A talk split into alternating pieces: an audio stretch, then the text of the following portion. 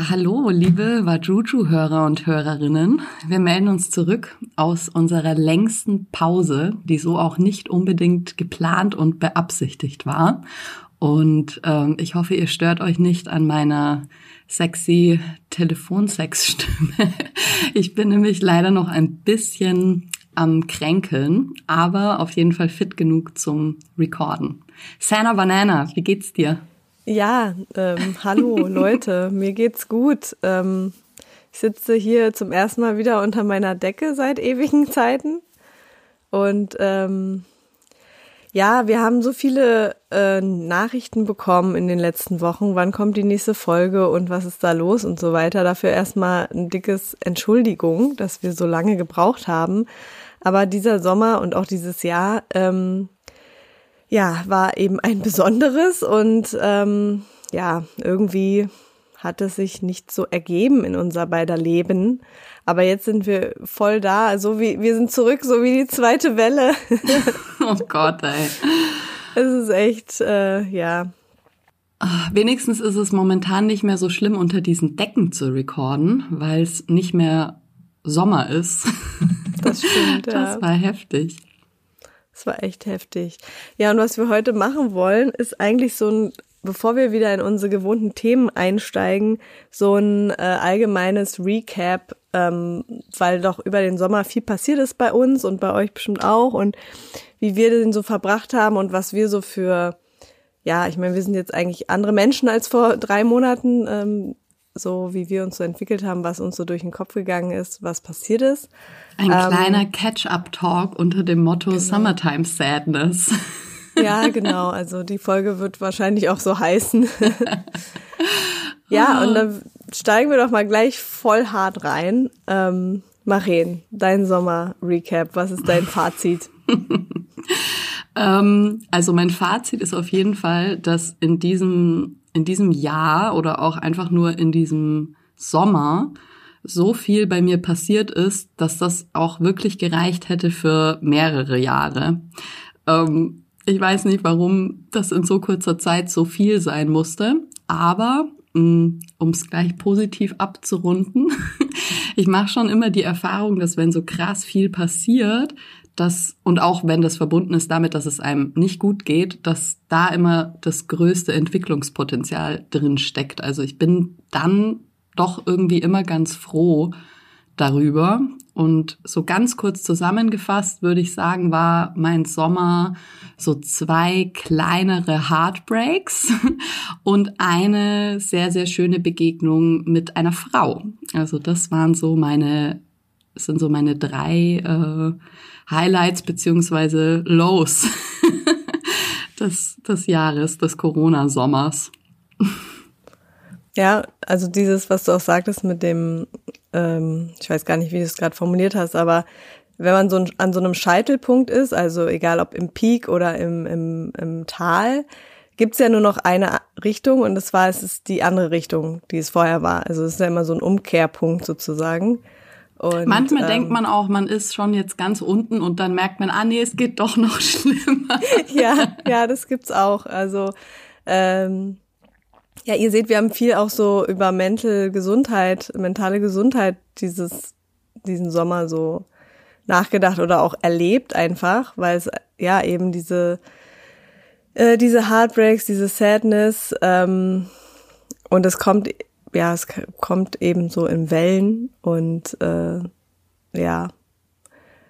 Und man merkt eigentlich erst, dass man diesen Talpunkt äh, durch ist, wenn es wieder bergauf geht. Und das ist, glaube ich, dieses Unerträgliche, dass du immer nicht weißt, oh, kommt jetzt noch, also geht's noch weiter runter?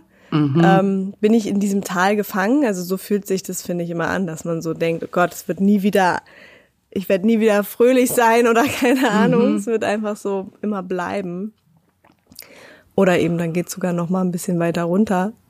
Aber seid gewiss, es geht auch wieder bergauf. Ja. Nur kann, ja, fällt es mir jedenfalls schwer in so einer Situation so daran die Hoffnung nicht aufzugeben, dass es wieder hochgeht. So. Ja, ja, das kommt bestimmt auch immer darauf an, wie, wie intensiv die schlechten Erfahrungen waren. Also ich habe ja gemeint, es waren so zwei kleine Heartbreaks. Ich glaube, bei dir war es ja doch noch mal ähm, eine intensivere Erfahrung. Und für mich war es schon auch spannend diesmal, dass es so die ersten Male waren, wo ich nicht so gefangen war in diesen Narrativen, also in diesen Geschichten, die man immer so drumrum baut, sondern ich wusste halt die ganze Zeit ziemlich konkret, dass das vorbeigehen wird, also die, die negativen Gefühle, die ich jetzt damit verbinde. Und ich hatte auch schon die ganze Zeit viel auf dem Schirm, was das eigentlich mit mir zu tun hat oder habe halt viel habe viel erforscht, was das mit mir zu tun hat. Und ähm, das finde ich ist irgendwie eine ganz spannende Komponente, weil man sich dann auch nicht so ausgeliefert fühlt. Also ich kenne das auch so von von früher, dass ich dass ich eben denk, oh Gott, das geht nie vorbei, ich fühle mich so schlecht und das wird jetzt immer so sein. Und diesmal, ähm, ich glaube, das hängt schon auch so ein bisschen mit mit spiritueller Praxis bei mir zusammen, dass ich einfach immer auf dem Schirm habe, dass sich alles die ganze Zeit verändert und dass nichts so bleibt, wie es ist. Das bedeutet sowohl das Positive als auch das Negative ähm, bleibt nicht. Und das ist das ist auch so ein bisschen eigentlich, warum ich überhaupt, glaube ich, diese kleinen Heartbreaks hatte, weil ich einfach beim Positiven ganz krass anhafte. Also wenn mir was Nices passiert, und wir haben ja schon öfters festgestellt, so meine Droge ist quasi dieses Liebes-Sex-Ding. Also es gibt nichts, was mich mehr äh, flasht als die Begegnung mit einem Menschen, der mir so ein bisschen den Kopf verdreht.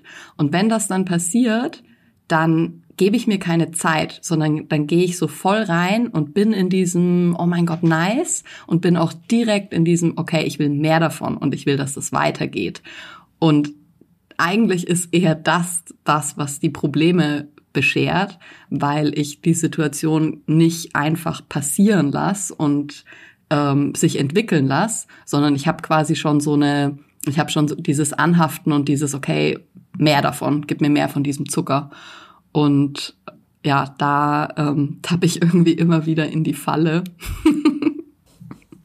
ja, ich meine, wer nicht, ne? Also Liebe ist schon eine der größten Drogen, finde ich. Die ganz, die ganzen Hormoncocktail, der da ausgeschüttet wird. Und ja. ähm, ich finde es auch super schwer, wenn man von jemandem begeistert ist, sich da, also mich da so auf den Boden zurückzuholen, so, ey, ja, ist okay, aber es ist nur ein Gefühl. Dieses mhm. Gefühl vergeht vielleicht oder beziehungsweise also auf jeden Fall ja. ähm, wird es vergehen, äh, früher oder später. Und ähm, ja, aber was hast du dann so für dich getan? Also wie bist du aus diesen Heartbreaks rausgekommen und wie hast du das alles so reflektiert? Hast du da ein mm. paar Skills für unsere ZuhörerInnen? Ja, also der erste Heartbreak muss man, glaube ich, auch dazu sagen, dass ich so aus einem extremen Mangel da reingegangen bin. Also es war meine längste Zeit, ähm, wo ich keinen Sex hatte. Es war diese Corona erste Zeit. Also ich bin in eine WG umgezogen, dann kam der Lockdown eine Woche später.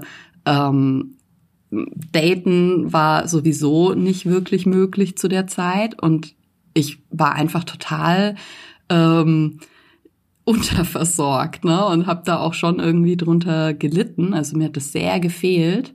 Und wenn du aus diesem Status sozusagen, aus diesem Stadium in eine Begegnung kommst, dann bist du natürlich viel, ähm, ja, also ausgebrannter Hungriger irgendwie.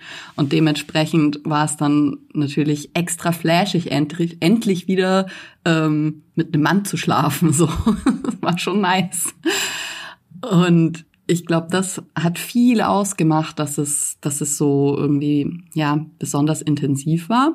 Mm, aber zu deiner Frage zurück. Also generell, was ich einfach immer jedem Menschen empfehle und wo ich auch das Gefühl habe, es ist zum Glück weniger Stigma, Stigma drumherum, äh, macht eine Therapie. Also egal wie gut man noch funktioniert, es ist einfach unglaublich viel wert, jemanden zu haben, der von außen drauf guckt und der dich ein bisschen auf deine blinden Flecken aufmerksam macht, der unvoreingenommen zuhört und mit dir reflektiert, was bei dir los ist und was deine Themen sind und eben auch dir ein bisschen so einen Anker gibt, wie du da mit zurechtkommen kannst.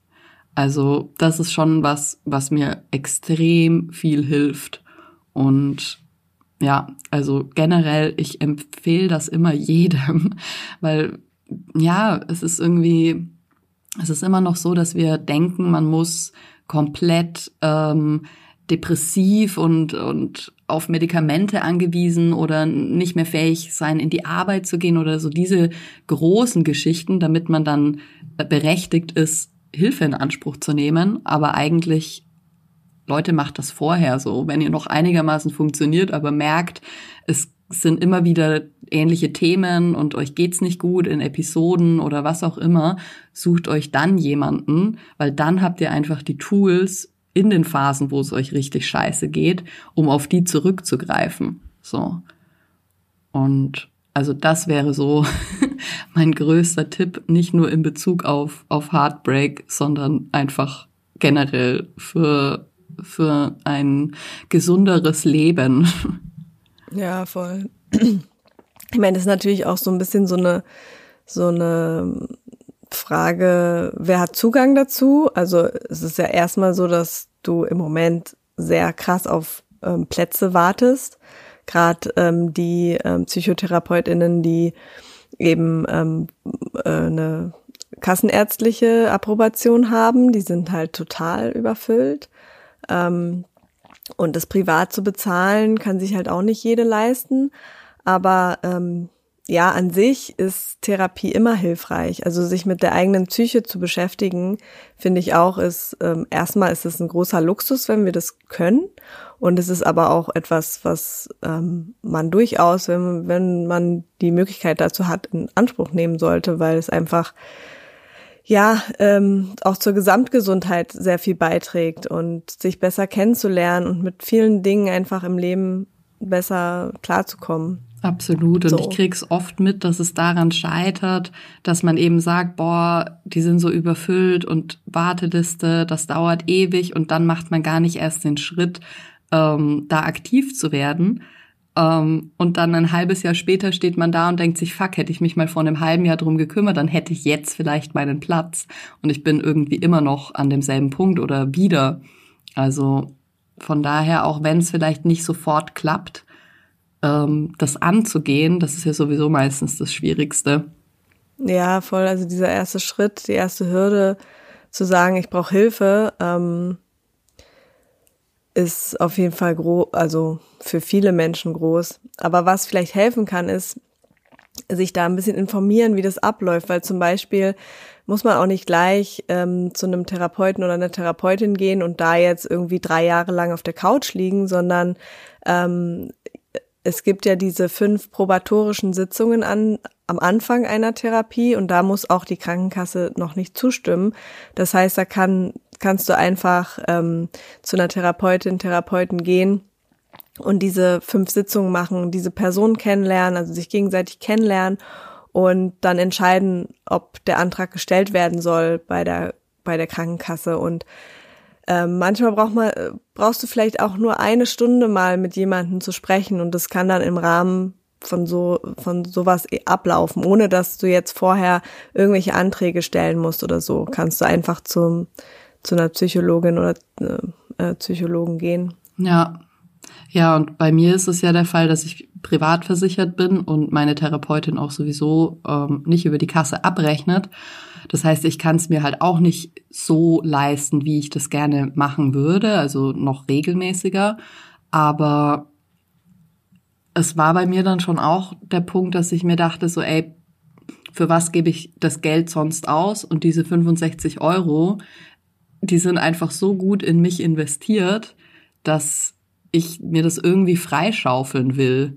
Und selbst wenn ich dann nur, also keine Ahnung, einmal im Monat gehe oder alle paar Wochen, dann ist das schon mal besser, besser als nichts. Und dann, ja, einfach auch sich zu überlegen, okay, wofür gebe ich sonst aus? Ja, also in die eigene mentale Gesundheit zu investieren, lohnt sich auf jeden Fall. Sehr viel mehr als in andere Dinge. Und jetzt, wo äh, man auch wieder nicht so viel machen kann, essen gehen, Kino gehen etc., ist es doch vielleicht, äh, kann man ein bisschen darin investieren. Auf jeden Fall. Das ist auf jeden Fall immer gut investiert, würde ich sagen. Ja, und sonst, was mir halt auch geholfen hat, war ähm, nicht, also ich habe keinerlei negative Gefühle gegenüber jetzt diesen beiden Boys. Also es waren zwei komplett unterschiedliche Geschichten.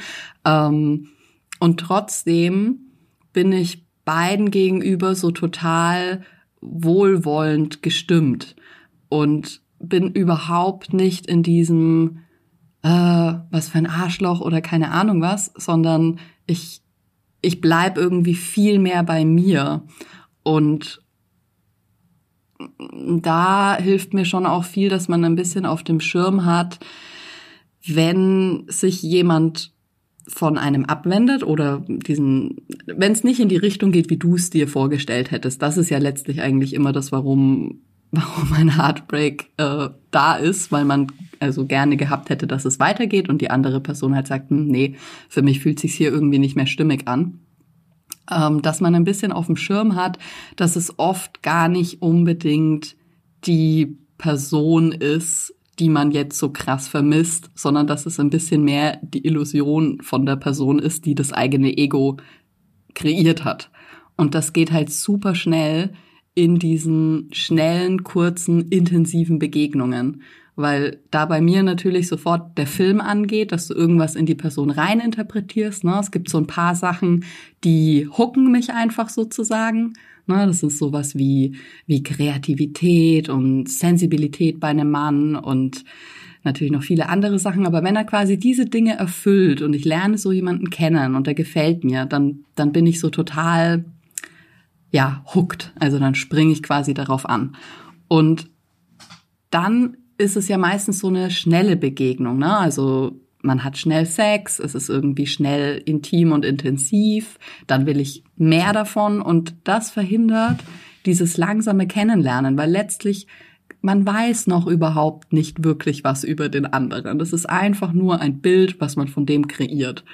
Und da kommt halt immer diese Ego-Geschichte ins Spiel. Also ich meine Ego jetzt nicht im Sinn, wir verwenden das immer so im Alltag, man denkt immer gleich an dieses, ah, egoistisch, bliblablub. Ich meine Ego eher im Sinne von, ähm, das ist so diese Stimme in deinem Kopf, die dir immer irgendwelche Geschichten erzählt ähm, darüber, wer du bist und darüber, warum sich andere Leute verhalten, wie sie sich verhalten. Und diese Sachen haben wir halt gelernt. Also die haben wir gelernt im Alter von eins bis sieben ungefähr. Also es sind die ganzen Glaubenssätze, die man als Kind so verinnerlicht hat aufgrund der Interaktion mit deinen Bezugspersonen.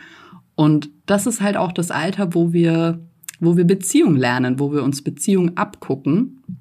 Und ähm, meistens ist das nicht unbedingt das Beste, was wir uns da abgucken.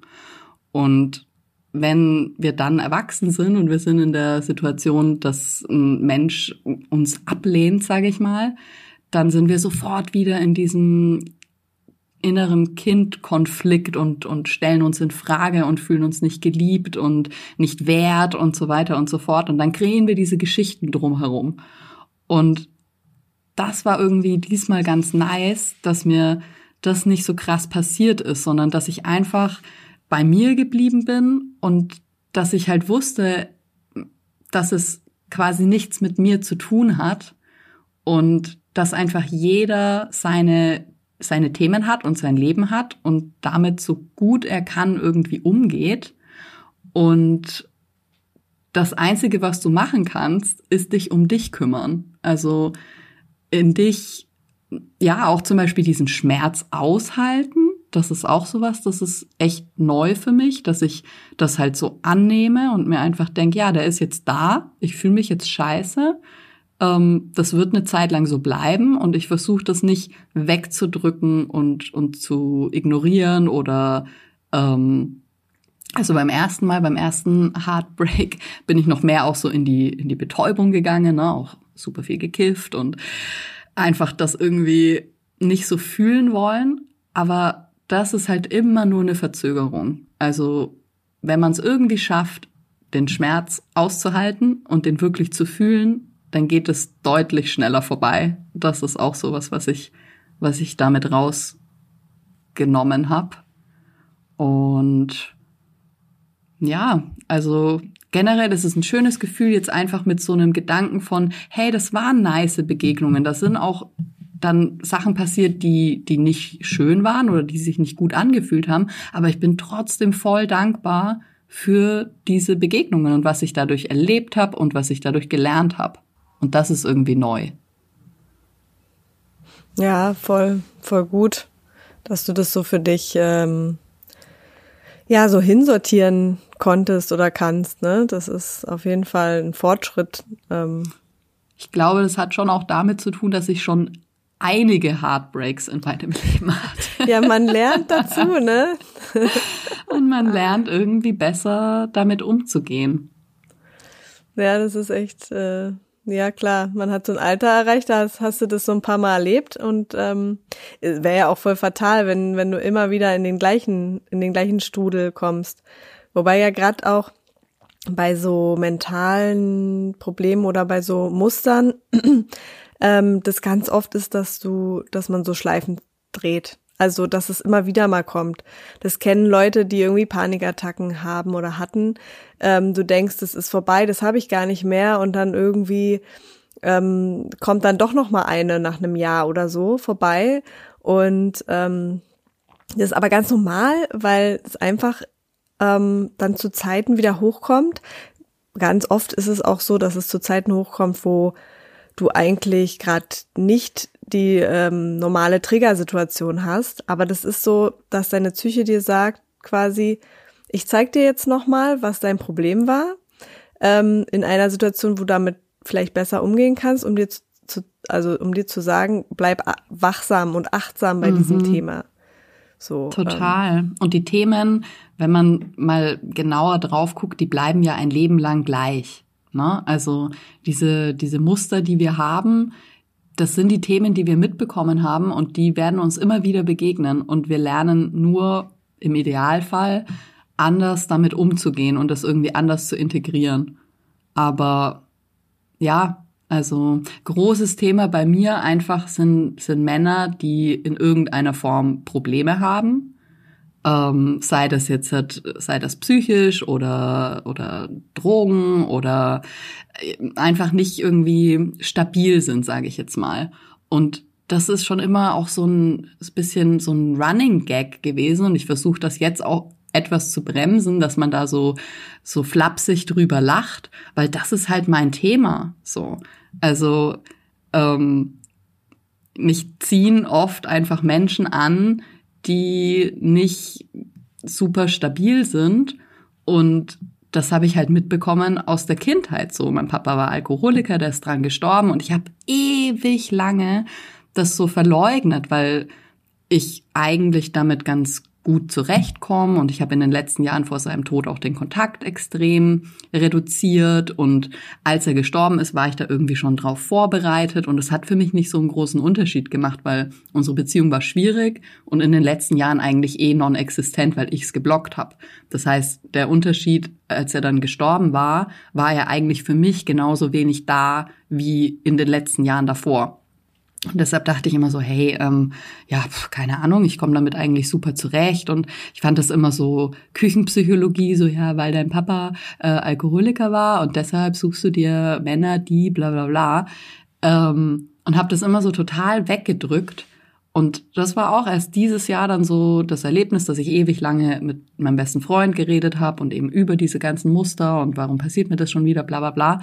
Und dann habe ich das erste Mal so akzeptiert, so ja, okay, das ist einfach, das ist mein Film. So irgendwie habe ich das halt als Kind gelernt, so dieses nicht gesehen werden und sich um jemanden kümmern müssen und dann natürlich auch die die Beziehung quasi von meinen Eltern, dass meine Mom da halt trotzdem bedingungslos für meinen Papa da war und den geliebt hat und diese Ups und Downs und irgendwie habe ich halt auch gelernt, dass dieses Liebesding verknüpft ist mit einem gewissen Leid, mit einer Anstrengung, also auch mit, mit starken Emotionen, weshalb ich mich schwer tue, mich auf so ruhigere Sachen überhaupt einzulassen. Also ich denke dann automatisch, naja, das ist es nicht. Also wenn das nicht so extra flashig und, und anstrengend oder was auch immer ist, dann deute ich das quasi als nicht, ähm, nicht echt und ja, nicht intensiv genug oder was auch immer. Und das war schon ein, ein Big Step für mich, das dann mal so zu akzeptieren, dass ich da einfach ähm, so einen Film am Laufen habe. Ja. Ich meine, das ist, das hatten wir auch öfter das Thema. Ähm, und also das ist ja natürlich auch nochmal so eine Verstärkung von dem, was wir eh also du bist da eigentlich quasi, sag ich mal, doppelt belastet, weil dieses Flashige in Beziehungen, also dass das ist, ist, wonach man streben sollte, wird ja auch von der Gesellschaft uns so vermittelt. Also äh, wie medial Beziehungen und Liebe ähm, dargestellt wird in Filmen etc., ist halt immer dieses, oh mein Gott, riesengroße Gefühle und ähm, irgendeine Schwierigkeit muss überwunden werden und so weiter. Mhm. Und das gepaart natürlich mit dem sehr realen ähm, Beispiel vor den eigenen Augen sozusagen. Mhm ähm, es ist total verständlich. Also ich meine, klar, es ist, wie du sagst, so ein bisschen Küchenpsychologie und immer, ich finde es auch immer schwierig, dass man sagt, ja, wir haben alle Daddy-Issues. Ähm, aber letztendlich ist es ein bisschen so. Ja, also, es ist so, absolut. Ja. Also ähm, Daddy-Issues ist halt so dieser, dieser flashige Begriff, aber wir sind alle traumatisiert aus unserer Kindheit und eine Traumatisierung muss halt nicht bedeuten, äh, ein Elternteil war, war krank oder so, sondern es reicht einfach schon und das tragen wir eigentlich alle mit uns. Ich wurde nicht gesehen. Also ich wurde nicht gesehen als das Wesen, das ich wirklich bin. Äh, ich wurde nicht verstanden. So. Und den Film, den haben wir alle und laufen rum und hoffen darauf, dass jemand anderes kommt und uns heilt. Das finde ich ist auch so ein ganz, ganz großes Thema. Wir lernen jemanden kennen, schnell und intensiv. Und es geht eigentlich nur noch darum, ob diese Person uns wählt. Und wir lassen uns gar keine Zeit, uns anzugucken, in wie viele verschiedene Richtungen könnte diese Begegnung führen und was will denn ich überhaupt von dieser Person, sondern wir sind direkt in diesem, ah, okay, der gibt mir ein gutes Gefühl, hoffentlich will der mich auch quasi. Und ja, wir lassen uns nicht die Zeit, den anderen auch irgendwie erstmal langsam zu beschnuppern und kennenzulernen. Und da da beginnen, glaube ich, auch viele Probleme.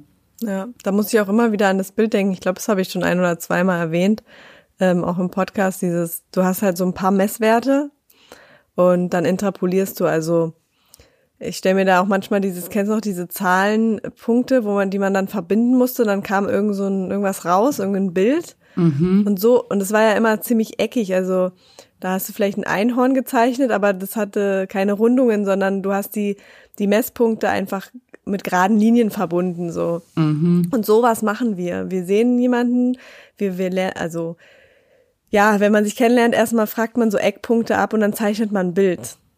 Und genau. das Bild ist also auch wenn es also es wird mit der Zeit natürlich immer akkurater, weil die Messpunkte immer mehr werden, näher aneinander liegen und du die Rundungen sozusagen auch mitbekommst. Aber am Anfang machen wir ganz schnell so ein, so ein ähm, ja, haben wir halt so ein eckiges Einhorn und denken, boah ja, das ist voll toll. Ähm, dabei haben wir Absolut. noch nicht gecheckt, dass daraus eigentlich ein Elefant wird, so oder was weiß ich. Ähm, ja. Absolut. Und das liegt schon auch daran, dass wir halt lernen, dass wir das Glück immer im Außen suchen müssen. Ähm, und das kann halt nur schiefgehen, weil das wird sich, das wird sich verändern, die Beziehung wird sich verändern und wenn du dich in diese abhängige Situation oder Position begibst, dass dich ein anderer oder etwas anderes, egal was es ist, dass dich das glücklich macht, dann wirst du immer wieder scheitern und das kennen wir alle. Und das ist vielleicht auch noch was, was ich krass da draus gezogen habe. Also so nach diesem ersten kleinen Heartbreak war dann eben der Sommer und der Juli war voll mein Monat. Also ich habe mich einfach nur auf mich konzentriert. So, ich war super viel draußen, ich war viel mit meinem Hund in der Natur, ich habe viel gelesen, ich habe mich mit Sachen beschäftigt, die mich interessieren. Ähm, es waren einfach, ja, ich war einfach voll bei mir und da war schon natürlich trotzdem noch, noch ein Schmerz immer dabei, ne? Aber eigentlich ging's mir sehr gut. Also ich war, ich hatte so eine Ruhe und so ein ruhiges Glück, das nicht abhängig war von, von flashigen, von außen Sachen, sondern ich war halt in der Lage, mir das selber zu geben. Und das war, glaube ich, für mich eine krass wichtige Erfahrung, weil ich eigentlich schon, ja, ich bin sehr, sehr abhängig von den Highs von außen. Und ähm, ja, ich bin jetzt auch seit, gestern habe ich festgestellt, ich bin seit einem Jahr und zwei Tagen, also heute drei Tagen Single. Oh, congratulations! Thanks, ja. Ich hatte ja auch nicht so oft längere Single-Phasen. Hm. Und eigentlich sind die aber immer ziemlich wichtig und, und man lernt viel über sich, wenn man es gescheit nutzt, ne? Ja. Also man kann natürlich auch einfach nur in die Ablenkung gehen und ähm, da irgendwie nicht mit sich selber weiterkommen. Aber gut, und das hört sich jetzt natürlich auch alles so, so super und stabil und keine Ahnung was an. Also äh, denkt nicht, dass ich das voll im Griff habe. Ne? Das sind einfach nur, das sind auch Phasen, ne? Und ich gehe dem Ganzen immer wieder auf den Leim und ähm, struggle extrem und, und verurteile mich auch. Das ist ja auch das, was dann dazu kommt, ne? dass man dann sich selber verurteilt dafür, dass man immer so emotional schnell drinnen ist und dann macht man sich das nächste Problem, weil man so hart zu sich selber ist und sich irgendwie anzunehmen, so wie man ist, aber trotzdem auch einen Blick von außen drauf zu haben. So, ah, okay, das, das passiert jetzt wieder, der Film geht jetzt wieder bei dir ab. Und das wünsche ich mir halt für die nächste Begegnung, dass wenn ich jemanden treffe, den ich quasi flashig finde, dass ich dann nicht so komplett ausraste. Also ich sage immer so, ja, eine Person ist Crack für mich. Und ja. das ist halt das, wenn jemand es schafft, eben mich so zu begeistern. Und dann bin ich auch emotional voll, voll drinnen irgendwie. Und das wünsche ich mir oder das hoffe ich, dass ich mir das vielleicht fürs nächste Mal erarbeiten kann, dass ich, der, der darf das schon oder die darf das schon auslösen bei mir, aber trotzdem ein bisschen einen Blick von außen drauf zu behalten und sich nicht komplett in diesem Obsessen zu verlieren. Das wäre so mein nächstes Goal. Ja. Good luck. wir wurden übrigens darauf aufmerksam gemacht, dass wir so viele Anglizismen verwenden. Ja. Und ich schaff's einfach nicht anders. Es tut mir leid. Es ist, es ist einfach unmöglich. Ich versuche darauf zu achten und ertappe mich, dass ich die ganze Zeit flashig und keine ja. Ahnung was verwende.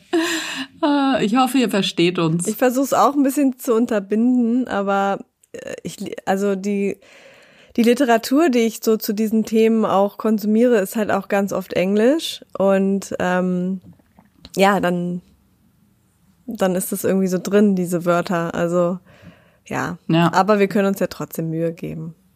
Man, wie du sagst, Fall. es ist ein Prozess und es kann ein Ziel sein, das weniger zu machen, aber komplett werden wir es wahrscheinlich nicht hinkriegen. Und wir ähm. wollen uns ja auch nicht verstellen. Also ich finde, wir sollten schon trotzdem so reden, wie wir halt reden ähm, weil man sonst auch schnell hört, dass das sich irgendwie angestrengt anfühlt. Also ich gebe mir schon immer richtig Mühe, sonst kann ich auch mal reden, wie ich sonst rede. Wa? also vom Mikrofon versuche ich schon immer etwas äh, expliziter. Etwas gediegener zu reden. Ja, dass man halt mitkommt, ne? ja. Ähm.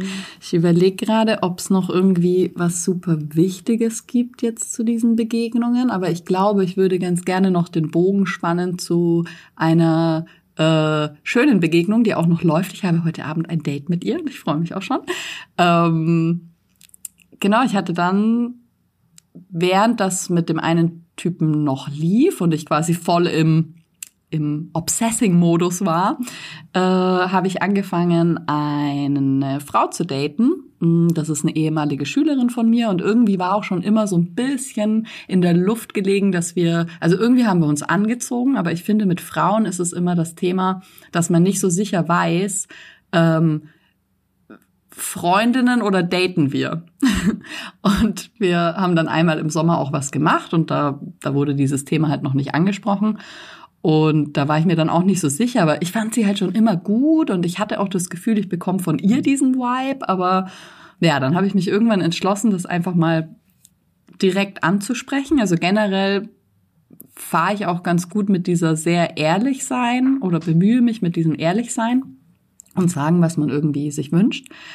Ähm, und habe halt gemeint so, ey, keine Ahnung, ich finde dich halt voll nice und ich würde dich gerne daten. Ich weiß nicht, ob du überhaupt äh, auch auf Frauen stehst, aber hättest du Lust, dass wir halt was zusammen machen und einfach gucken, was passiert so.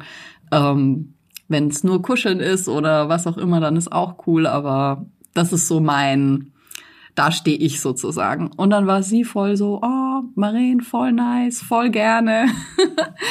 und dann hatten wir ein super schönes Date. Also ich glaube, das war auch so mein erstes richtiges Date mit einer Frau.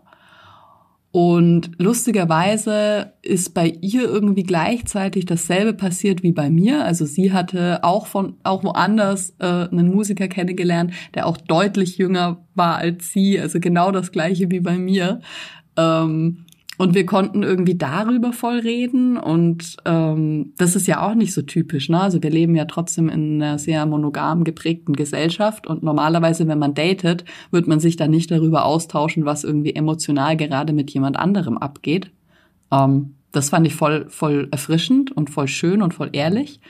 Und ähm, ja, also es war einfach voll das schöne Date und richtig schöne Zeit miteinander verbracht sehr schönen Sex gehabt. Und danach habe ich halt gemerkt, dass bei mir nicht das passiert, was sonst oft passiert. Also diese Gedanken, oh, war das jetzt das letzte Mal? Ähm, meldet man sich wieder? Also diese ganze, dieses Monkey Mind, wie ich es immer nenne, war halt nicht da. Und das, obwohl ich mich menschlich super gut mit ihr verstehe. Also mir ist ja immer auch dieser Austausch wichtig und dass man, dass man connected äh, und es nicht einfach nur körperlich ist und na, man interessiert sich für ähnliche Dinge und, und wir stehen beide auf, auf Kunst und auf Musik und man kann sich da austauschen und man schickt sich was und man lässt sich teilhaben irgendwie am Leben, dass man einfach mal kurz irgendwie ähm, ein Bild schickt oder was auch immer, was man gerade macht, was man fühlt und trotzdem eben auch diese sexuelle Komponente. Also ich finde es eine unglaublich attraktive Frau. Ähm, also dieses Begehren ist auch da und eigentlich, wenn man es so beschreibt, dann dachte ich mir so, ja, das ist ja eigentlich genau das, was ich mir wünsche und ich drehe aber nicht durch. Und das ist so eine angenehme Erfahrung und ich glaube eben nicht, dass es was damit zu tun hat, ob das jetzt Mann oder Frau ist, sondern es ist einfach ein bisschen ein, es ist ein gesunderer Umgang mit der ganzen Sache. Und es ist ein ruhiges sich kennenlernen und ein, ein das Tempo einfach so sein lassen, wie es eben ist. Und nicht in dieser Angst die ganze Zeit drin sein, dass es einem wieder weggenommen wird. Und das finde ich ist voll die schöne Erfahrung. Und wir reden da auch drüber. Und es ist dann auch lustigerweise bei ihr und mir auch wieder zeitgleich dasselbe passiert. Also mit ihrem Typsi ging das nicht weiter, mit meinem Typsi ging das nicht weiter. Und dann haben wir uns irgendwie so voll durch diese Phase geholfen. Also uns ging es beiden schlecht und wir waren halt irgendwie ähm, jeden Tag in Kontakt. Ähm, so, hey, wie geht's dir? Wie ist es heute auf einer Skala von eins bis zehn? Äh, was tust du dir heute Gutes? Äh, oder haben uns am Abend dann immer so eine Sache geschickt, die uns an dem Tag, für die wir voll dankbar sind. Ähm, und auch wenn es an manchen Tagen halt so voll Kleinigkeiten waren, ne, dass sie irgendwie nice essen war oder was auch immer. Aber das hat, das war so, so nice, da so füreinander da zu sein. Und ja, also das ist quasi so das, das äh, Gegenstück zu diesen zwei Heartbreak-Begegnungen. Und ich glaube, dass ein, ein Schlüssel schon in dieser Langsamkeit liegt. In der Langsamkeit und in dem Nicht-Durchdrehen. Ja. Ja, voll schön. Und vielleicht hast du das ja auch genau durch diese zwei Heartbreaks so nochmal eben diese Schleife gezogen, um das nochmal zu lernen und dann auch zu sagen, okay, krass, ja, ich hab's gerafft jetzt. Ich mach's jetzt langsamer. Ja, schauen wir mal, weil ähm, ja. ich bin echt gespannt, wie es bei bei der nächsten Begegnung ist, ob man es schafft, diesen Blick von außen zu behalten und ein bisschen ruhiger zu bleiben und nicht komplett zu obsessen. Aber ja, gut, man hat auf jeden Fall, wie du sagst, diese Schleifen gedreht und die, den Lerneffekt, den nimmt man ja trotzdem daraus mit. Ja. Ja, ich glaube, die Kurve wird dann immer ein bisschen enger und irgendwann kommst du in der Mitte an, so. Ähm, Ja. Und Fall. auch voll neue Erfahrung. Einer von den Boys war halt deutlich jünger als ich. Also alles legal, natürlich, Leute. Aber ja, schon ähm, neun Jahre jünger als ich. Und das war was, das hätte ich mir nie vorstellen können, was mit einem so viel jüngeren Typen zu haben. Und es war mega nice, es war so schön und auch gar nicht, also jetzt sexuell, war ich echt ein bisschen beeindruckt, weil ich mir dachte, krass, ey, der hatte mehr auch zum Beispiel so diese Consent-Geschichte auf dem Schirm und auch so dieses, dieses Einfühlsame einem Frauenkörper gegenüber, mhm. ähm, wo ich mir dachte, puh, also da habe ich Leute gedatet um die 30 und die wussten irgendwie deutlich weniger, wie man eine Pussy schön anfassen kann. Ja, aber ich glaube, das ist aber, also ich glaube, das ist ähm, ganz logisch, weil diese jüngere Generation mit diesen ganzen Sachen, die wir uns jetzt erarbeitet haben, sozusagen aufwächst. Also mhm. das Thema Consent, oder zumindest ein Teil, der, ich sag jetzt nicht die ganze Generation, aber so die Männer oder auch Frauen um die 30, ähm, wie, also ich meine, wir wissen doch, wie wir sozialisiert sind, wie wir aufgewachsen sind. Ich kannte dieses Wort nicht mal. Ja, ja ich, ich so äh, mich hat nie irgendjemand gefragt so, zwischendrin, ist das okay, willst du das und so weiter, sondern es wurde immer mehr auf dieses, ich glaube, das hatten wir auch schon mal in der Folge, ne, dass man immer nicht wusste, also ist das jetzt okay und hm, dass man eher das immer so erraten musste und dadurch aber auch super schnell ähm, an die eigenen Grenzen stößt oder die überschreitet oder auch dann eben bei einer anderen Person. Also dass es halt super schnell geht, wenn eben nicht dieses Thema Konsens so ja. ja so ausgesprochen wird oder eben auch Sexualität an sich. Ich meine, wir sind aufgewachsen, auch wo Themen, also das weibliche Geschlechtsteil eben so krass tabuisiert war. Ich wusste nicht, was Vulva ist und so weiter. Und ich glaube, dass die junge, jüngere Generation da doch ein bisschen anders aufwächst mittlerweile. Mhm. Also wenn ja. ich sehe, was da für Medien, was die für Medien jetzt mittlerweile konsumieren, was es da für Formate gibt, die gab's halt einfach bei uns nicht. So. Also gebt den jüngeren Boys eine Chance, Mädels. Ja, oder auch den jüngeren Mädels. Also um Gottes Willen, ich will jetzt hier nicht propagieren, dass man sie, dass sich alle jetzt jüngere Leute suchen sollen. ähm, eigentlich eher andersrum. Die Älteren können ja mal was von der jüngeren Generation lernen. So. Ja. Also äh, ja, auch mal jüngere Formate konsumieren und sich ein bisschen wieder nochmal mit Aufklärung auseinandersetzen. Ähm, das ist, glaube ich, ja, etwas, was uns allen helfen kann. Und du hattest vorhin noch was gesagt, das ist mir nochmal gekommen mit äh, Monogamie, auch mit dieser Schnelligkeit und so. Ich, ich sehe, dass das irgendwie zusammenhängt, dieses Standardnarrativ der monogamen Beziehungen und des sich in eine Beziehung reinstürzens, weil da geht's ja immer darum, eine Partnerin oder einen Partner zu haben. Und zwar schnell. So, du bist was wert, wenn du einen Partner hast oder eine Partnerin und ähm, dann eben mit diesen ganzen romantischen ähm, Fantasien und, und ja, vorgelebten und gezeigten Dingen. Ähm, ja, und dann geht's darum, eben jemanden zu bekommen und zu haben. Und ähm, da, glaube ich, zeichnen wir halt noch schneller ein Bild von einer Person. Ja. Und, und ähm, das, ja, also es ist irgendwie nochmal so ein Thema, warum ich Monogamität äh, echt nicht befürworten kann, weil es einen dazu noch mehr dazu drängt, sich auf eine Person ganz schnell einzulassen und dann sich auch zu entscheiden sozusagen. Das hatte ich auch erst letztens mit meinem besten Freund, dass er jemanden datet und so ein bisschen im Torschlusspanik ist, so, oh, die ist voll verknallt und ich muss mich jetzt entscheiden. Mhm. So, und das finde ich halt richtig kacke, weil nein, äh, nur weil es jetzt halt monogam ist und jemand könnte sie dann quasi wegklauen, der vielleicht mehr investiert schon gleich am Anfang, ähm, ist halt so eine, das setzt einen ja total unter Druck. Ne? Du kannst eigentlich jemanden dann nicht langsam kennenlernen, ähm, wenn es darum geht, diese Person ganz schnell zu bekommen. So. Mhm. Oder eben nicht, oder sich zu entscheiden, die wieder freizugeben, weil du musst ja auch ein schlechtes Gewissen haben, wenn du die Person so lange an der Nase herumführst, sage ich mal. Ähm, also auch wenn man es ja nicht mit Absicht macht, aber dass du die blockierst, weil sie könnte ja auch noch jemand anders finden. Also äh, ja, ich ja. Ja, diese Panik, ne? Und ja, dass man dann ja auch, dass immer Dinge so, so fix gemacht werden müssen. Also wir haben einfach, wir haben gar nicht dieses Konzept auf dem Schirm, dass alles im stetigen Wandel ist. Und das verursacht immer so viel Leid.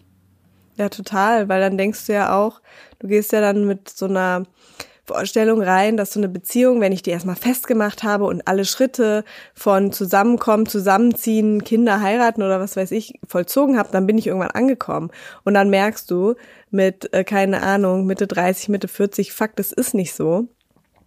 Und dann zerplatzt diese Blase, weil du mhm. einfach nicht darauf vorbereitet bist, dass das Leben immer Veränderung ist und dass du niemals an einem Punkt bist, wo du einfach sagen kannst, ich bin jetzt da.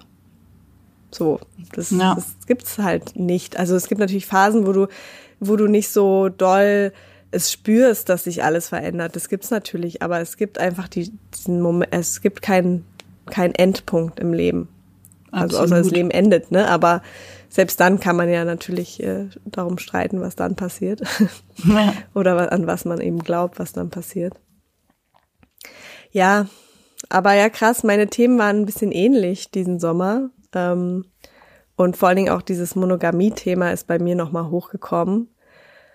Ähm, und ich habe so für mich so ein paar Sachen ähm, auf jeden Fall äh, herausgefunden. Also einmal Monogamie, nee, habe ich echt keinen Bock mehr drauf. Das war ja so, dass ähm, ich vor einem Jahr ungefähr genau mit einer Person zusammengekommen bin, die wollte erstmal nicht ähm, polyamorös leben und ich habe mich darauf eingelassen, weil ich halt auch sehr verliebt war und dachte, naja, das Thema ist ja nicht vom Tisch und so weiter, ne? Jetzt schauen wir mal, dass wir die Beziehung so stärken und dann schauen wir mal weiter sozusagen.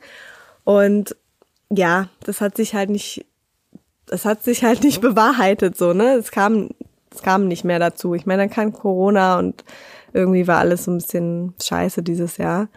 Ähm, aber ich habe dann als ich dann durch diesen ganzen Heartbreak-Scheiß durch war, mir auch echt wieder gesagt, nee, ich stecke nicht mehr zurück. Ich mhm. mache das nicht mehr, dass ich, wenn ich schon weiß, ich möchte etwas, dann werde ich auch daran bleiben.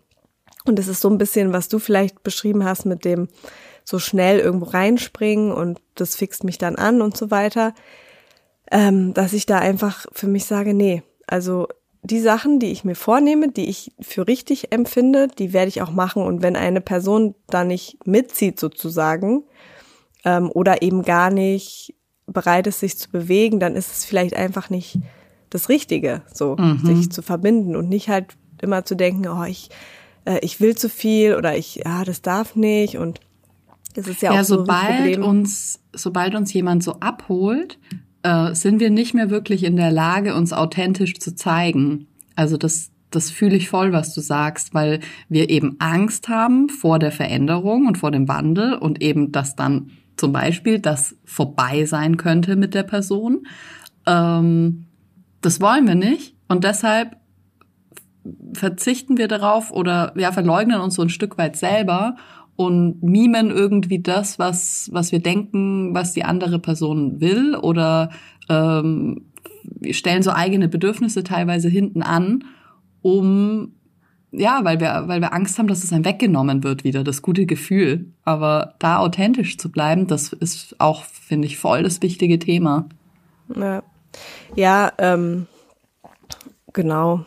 Und das war eben auch so Thema diesen Sommer bei mir. Also bei mir war so, mh, mm, ja, ein paar, paar verschiedene große Sachen. Also ein, ich habe wirklich, ich habe mir auch, was du vorhin gesagt hast, voll lustig mit dem, was du dadurch alles gelernt hast und was alles gut war, das habe ich mir gestern erstmal so aufgeschrieben nochmal.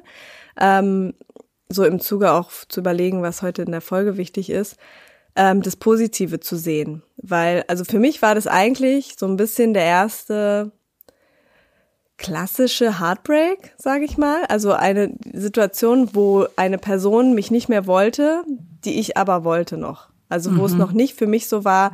Also normalerweise waren Trennungen so, die gingen auch immer mehr von mir aus und es gab auch so eine Zeit, wo man schon gemerkt hat, dass oder wo ich schon gemerkt habe, dass es nicht mehr läuft so und mhm. ähm, wo dann die Trennung eigentlich so ein bisschen schon noch schmerzhaft war, aber so eine Erlösung. Und ja. diesmal war das halt nicht so. Ich war darauf zwar auch schon ein bisschen vorbereitet, aber nicht in dem Ausmaße und es war sehr, äh, ja, also ich wollte das halt nicht, ne? Ich wollte mit dieser Person zusammenbleiben und ich hätte auch dafür noch viel getan. Und es war in einer Phase, wurde dann sozusagen mit mir Schluss gemacht, wo ich mir schon noch total viele Sachen überlegt hatte, wie man Dinge verbessern kann. Und mhm. es war mhm. schon sehr hart. Also es war so, ich fühlte mich halt super abgelehnt und ich bin dann auch echt in so ein krasses Loch gefallen. Und dann kam hinzu, dass irgendwie genau in der Zeit auch noch meine Therapie endete und ja, irgendwie echt alles zusammenkam und ich mit eigentlich keiner Situation zufrieden war in meinem Leben so. Mhm. Ähm, und ja, die Zeit natürlich heilt Wunden und natürlich auch bin ich jemand, der sehr, sehr viel reflektiert und überlegt und ähm, ja, ich bin für mich so einmal zu dem Teil gekommen, wo, worauf ich immer wieder stoße. Und da endlich ähm, zu sagen, ja, das will ich aber so und ich werde mich nicht mehr auf weniger einlassen. Und zwar ist es so das Thema Kommunikation. Mir ist Kommunikation super wichtig. Ich bin, ähm, ich bemühe mich wirklich komplett in Ehrlichkeit. Also klar, mhm. niemand ist immer ehrlich, aber ähm, ich lüge. Also ich lüge nicht. So, ich sag lieber eine unangenehme Wahrheit und ähm, das ist so ein bisschen wie meine Religion, sage ich mal, oder meine meine Praxis. Also ich sag auch jedem ähm, Match auf irgendeinem Dating-Dings ganz klar ab. Also ich, ich lasse nichts im Sand verlaufen und so weiter, weil es für mich, das ist so ein Anspruch, den ich habe. Also das muss jetzt nicht jeder Mensch erfüllen, ne? Aber ähm, mir ist es wichtig, weil mir das sehr viel Schmerz bereitet, wenn ich nicht weiß, woran ich bin, mhm. wenn Dinge nicht ausgesprochen sind, ähm, wenn ich sehr viel interpretiere. Und das fange ich halt an, wenn jemand nicht mit mir kommuniziert. Dann, dann läuft es so los, dass ich halt eben in Gedankenkarussellen mich verliere. Und das möchte ich einfach niemanden anderen antun. Und ich habe halt gemerkt, dass das in dieser Beziehung so war. Und das hat, das ist auch das, was mich so sehr verletzt hat, dass eigentlich für diese Person schon Wochen, Monate im Voraus klar war, dass diese Person einfach nicht mehr verliebt ist in mich und es nicht kommuniziert wurde.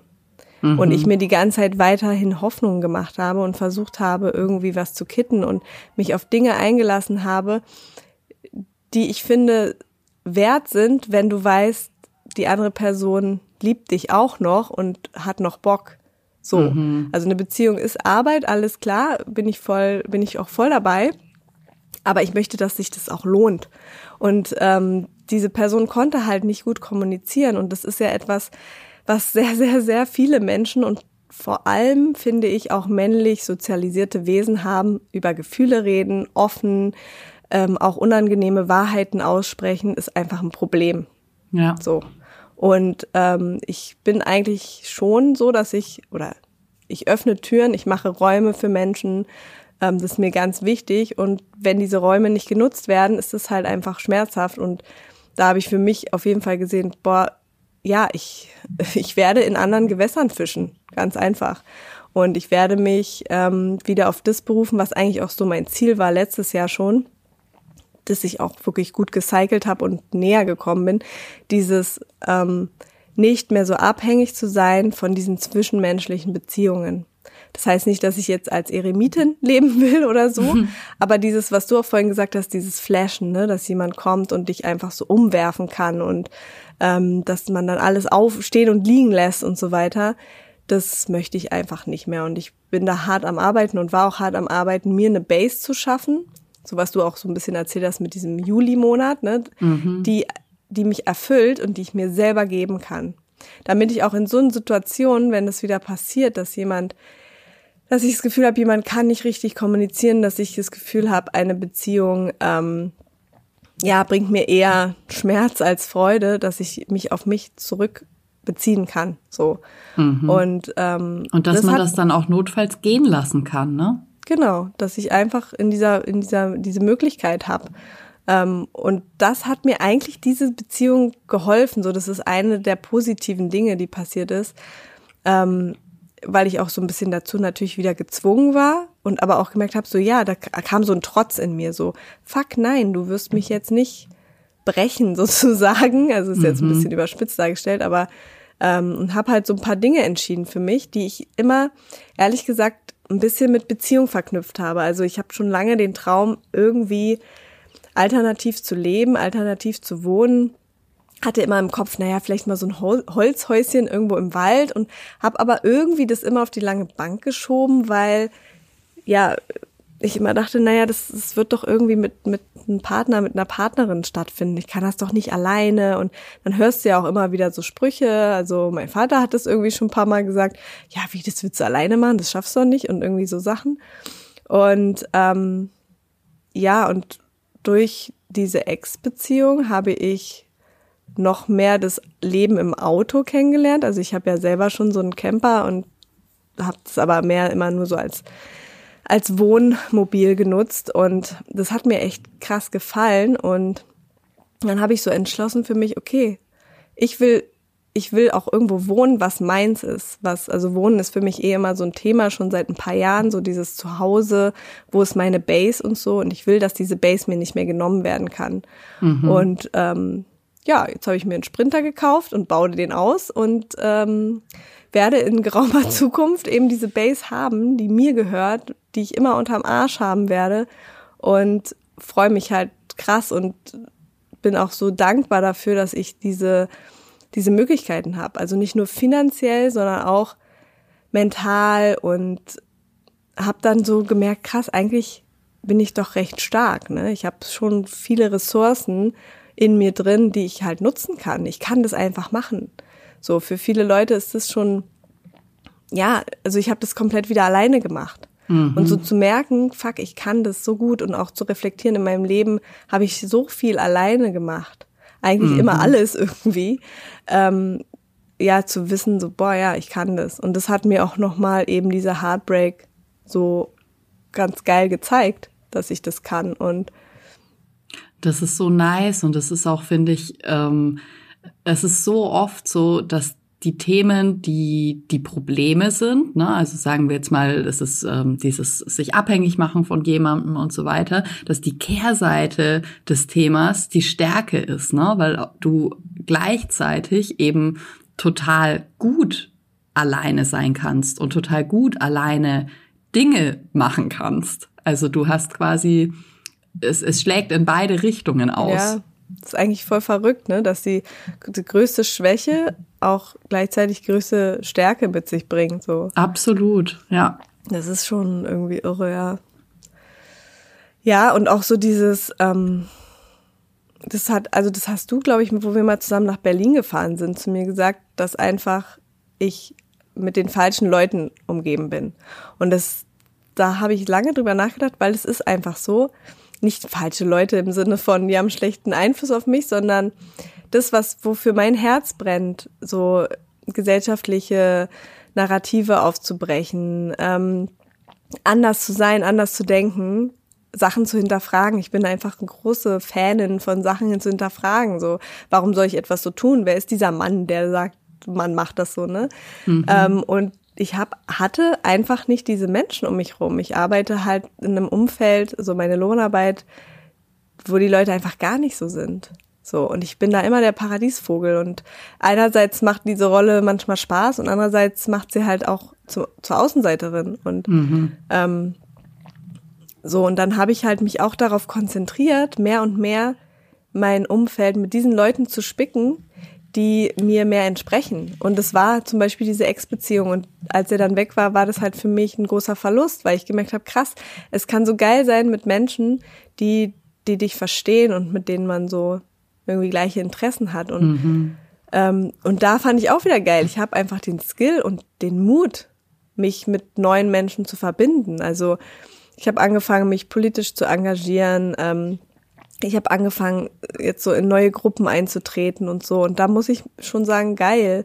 Und auch irgendwie meinen Eltern danken, dass sie mir so vorgelebt haben, so, so sich Hilfe und sich mit anderen Menschen zu verbinden. Also, mhm. dass, dass es mir irgendwie möglich ist, ähm, zu so einer Gruppe hinzugehen.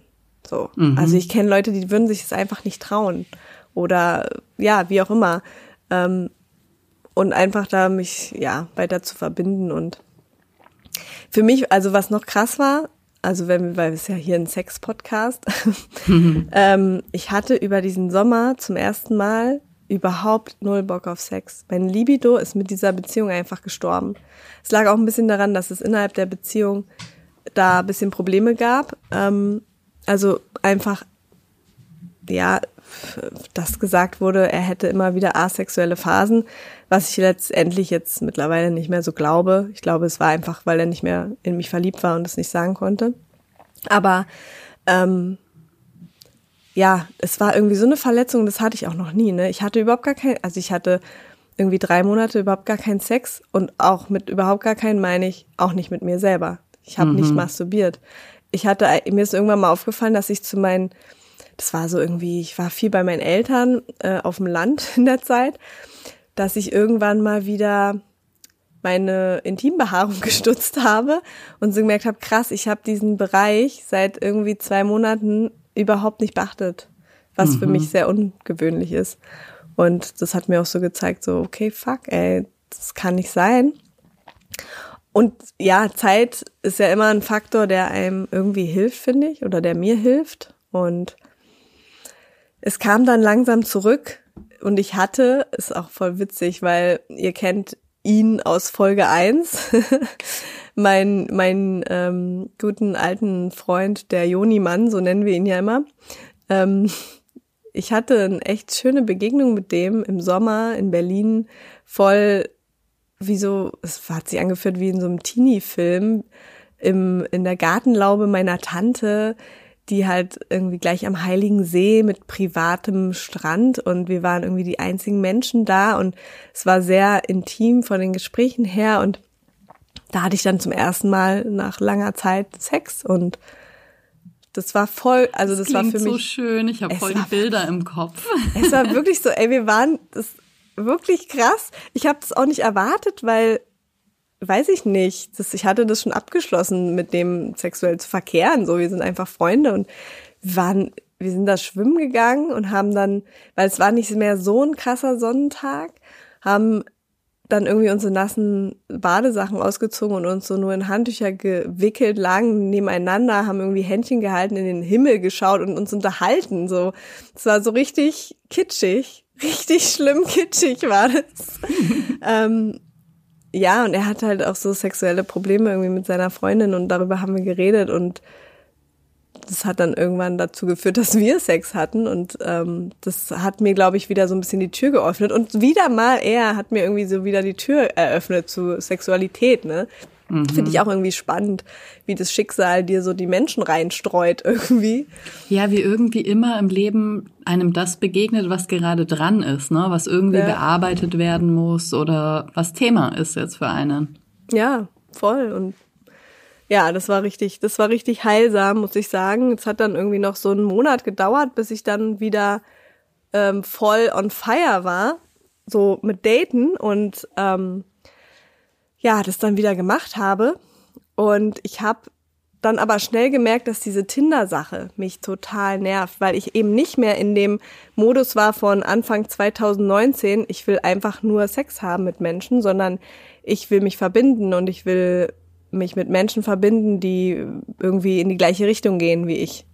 Und mhm. zumindest ein bisschen die gleichen Einstellungen teilen. Und das fand ich halt super schwer, bei Tinder sowas zu finden. Und dann habe ich durch Zufall oder ich habe durch Recherche eine neue Dating-App, die ich nur empfehlen kann, Leute.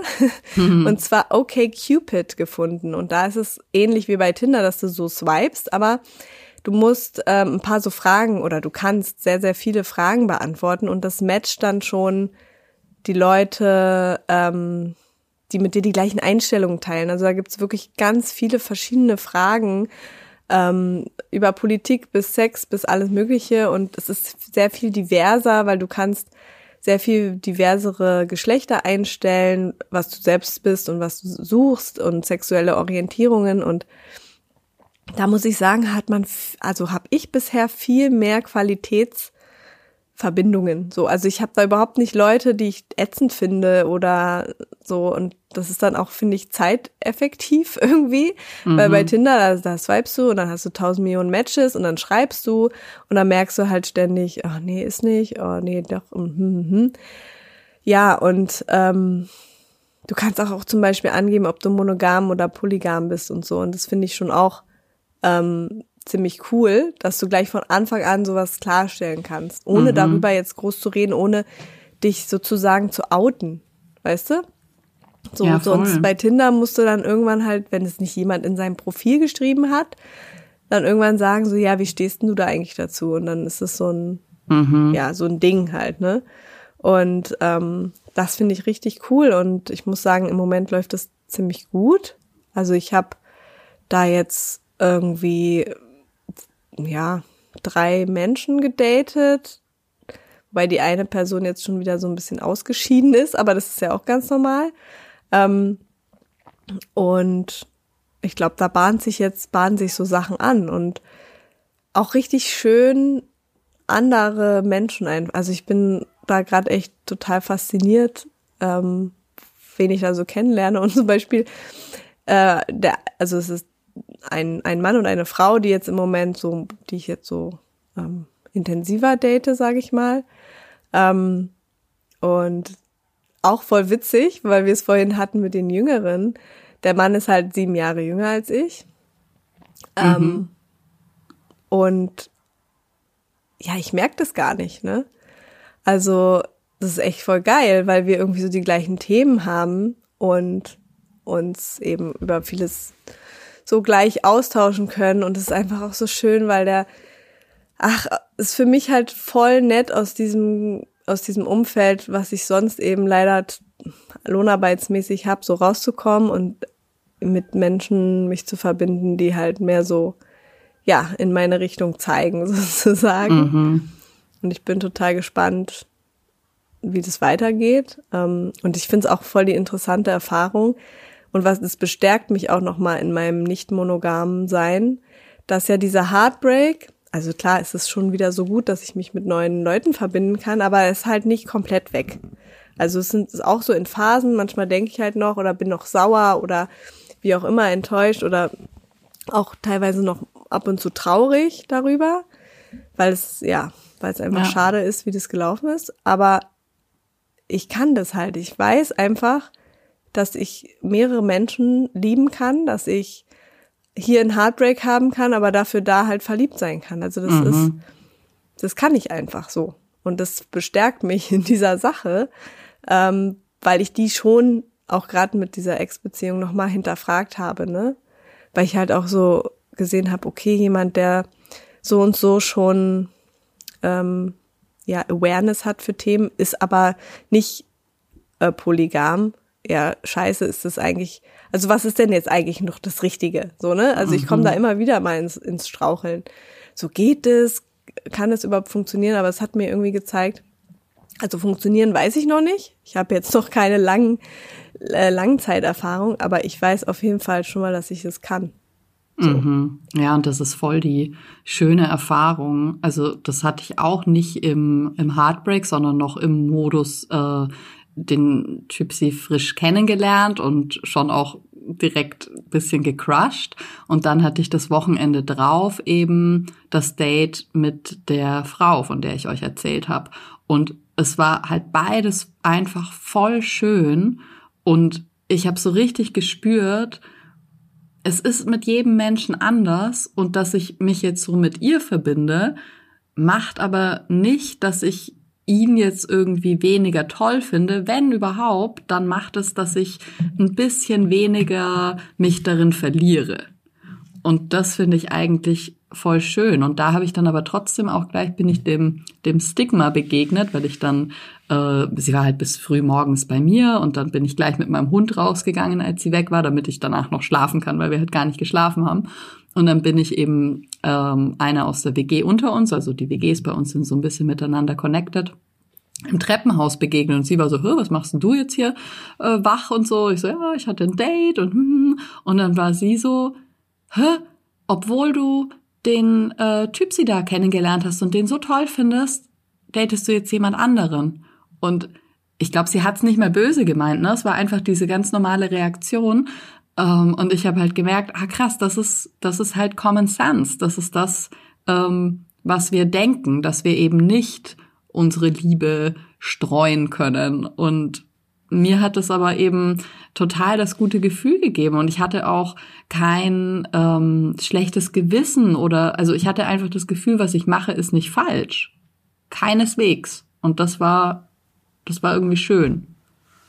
Ja, das ist, aber das ist halt auch so krass, dass, dass wir das erstmal so erfahren müssen. Und da sieht, sehe ich ja irgendwie, wie krass dieses andere Narrativ so an uns fest sich klammert, ne? Mhm. So, ja, weil man das so gelernt hat und weil das alle so machen, so. Total. so, ja, alle, und trotzdem war ich zum Beispiel nicht in der Lage, das dann zu kommunizieren, also quasi mein Date mit der Frau gegenüber dem dem Mann, den ich date.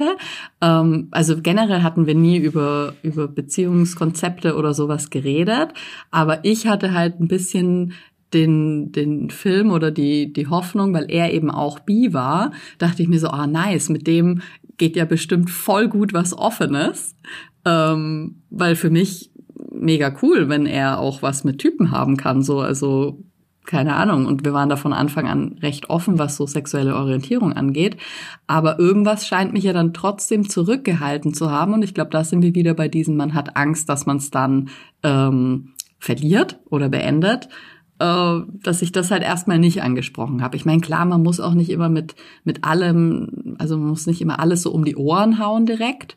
Aber das war jetzt zum Beispiel im Nachhinein was, wo ich mir dachte, ah fuck, vielleicht ähm, hat er sich sogar deshalb nicht drauf einlassen können, weil er dachte, dass ich ähm, was Exklusives will. Weil quasi dieses von mir zeigen, hey, ich finde dich toll und ich, ich bin am Crushen, vielleicht wurde das eher gedeutet als, ah fuck, da, da muss ein Commitment mit einhergehen. Ja, kann ähm, schon sein. Deswegen ja. bin ich ja so, äh, predige ich so sehr meine Ehrlichkeitsreligion, die ich erfunden habe jetzt.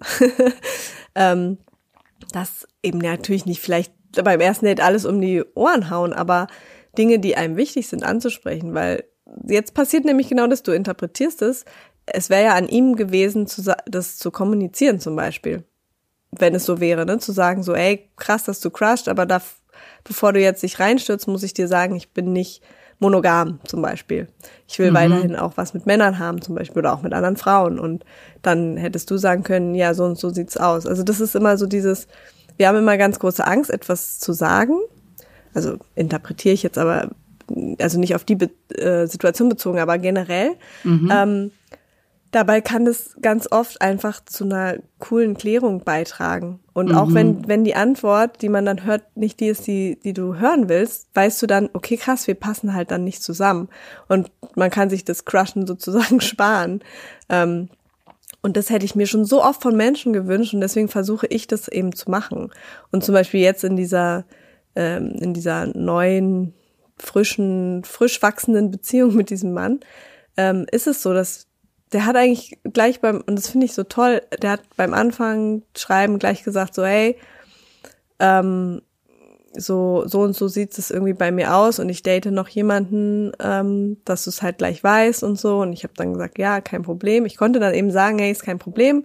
So, ich werde auch noch andere Menschen daten und wir daten uns auch immer so ein bisschen ab, so mit wem wir uns gerade treffen. Jetzt nicht im krassen Detail und so, aber ähm, so einfach, ja, dass man so ein bisschen da dran ist und mhm. auch so dieses Thema Consent ist halt ganz groß und ich finde Consent einfach so sexy, es macht mich so an, wenn ich halt alle, also wenn wir uns gegenseitig alle paar, keine Ahnung, Momente eben fragen, ob alles okay ist, ob das schön ist, ob wir das wollen, ob, mhm. wie es einem geht also ich finde es einfach richtig schön und äh, merke so, ja, geil, das kann halt einfach auch anders laufen und ja, so irgendwie finde ich so ein paar Sachen ganz cool, die so gelaufen sind und ja, aus jedem Scheiß lernt man dann doch wieder irgendwie was.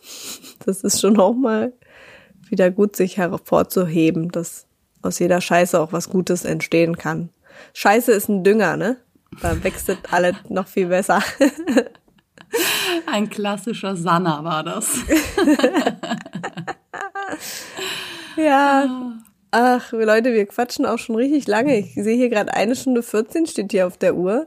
Heide ähm, nein. Ich könnte zwar noch richtig krass viel erzählen, aber ich glaube, das reicht ja auch mal, wa?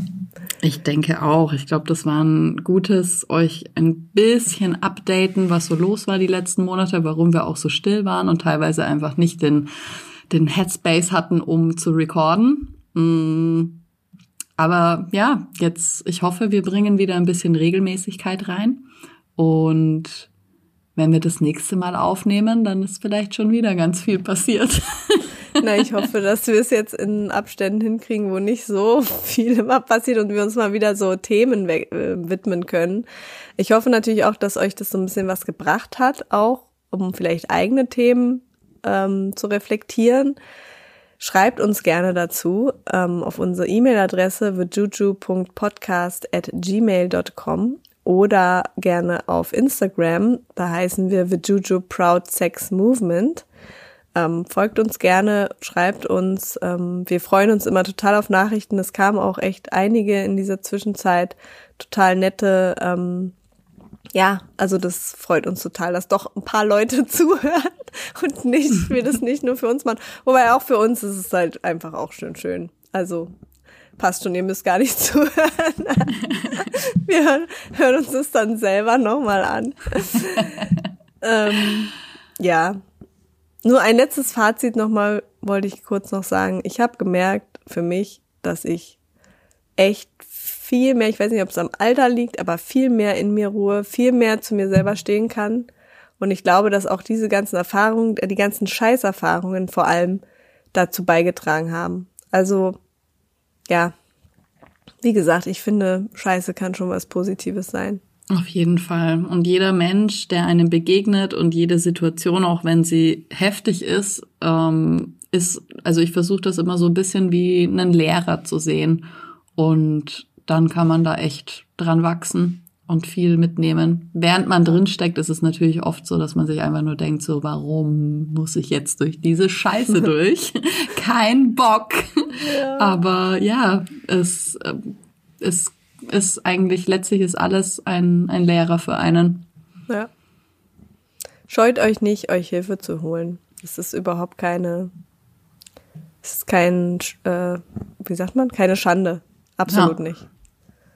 Und in dem Sinne wünschen wir euch oder ich oder wir, ich will nicht für dich mitsprechen, aber ich wünsche euch alles Gute. Ich wünsche euch auch alles Gute. Und ein schönes Leben, nicht? Bis bald. Bis bald. Ciao. Ciao.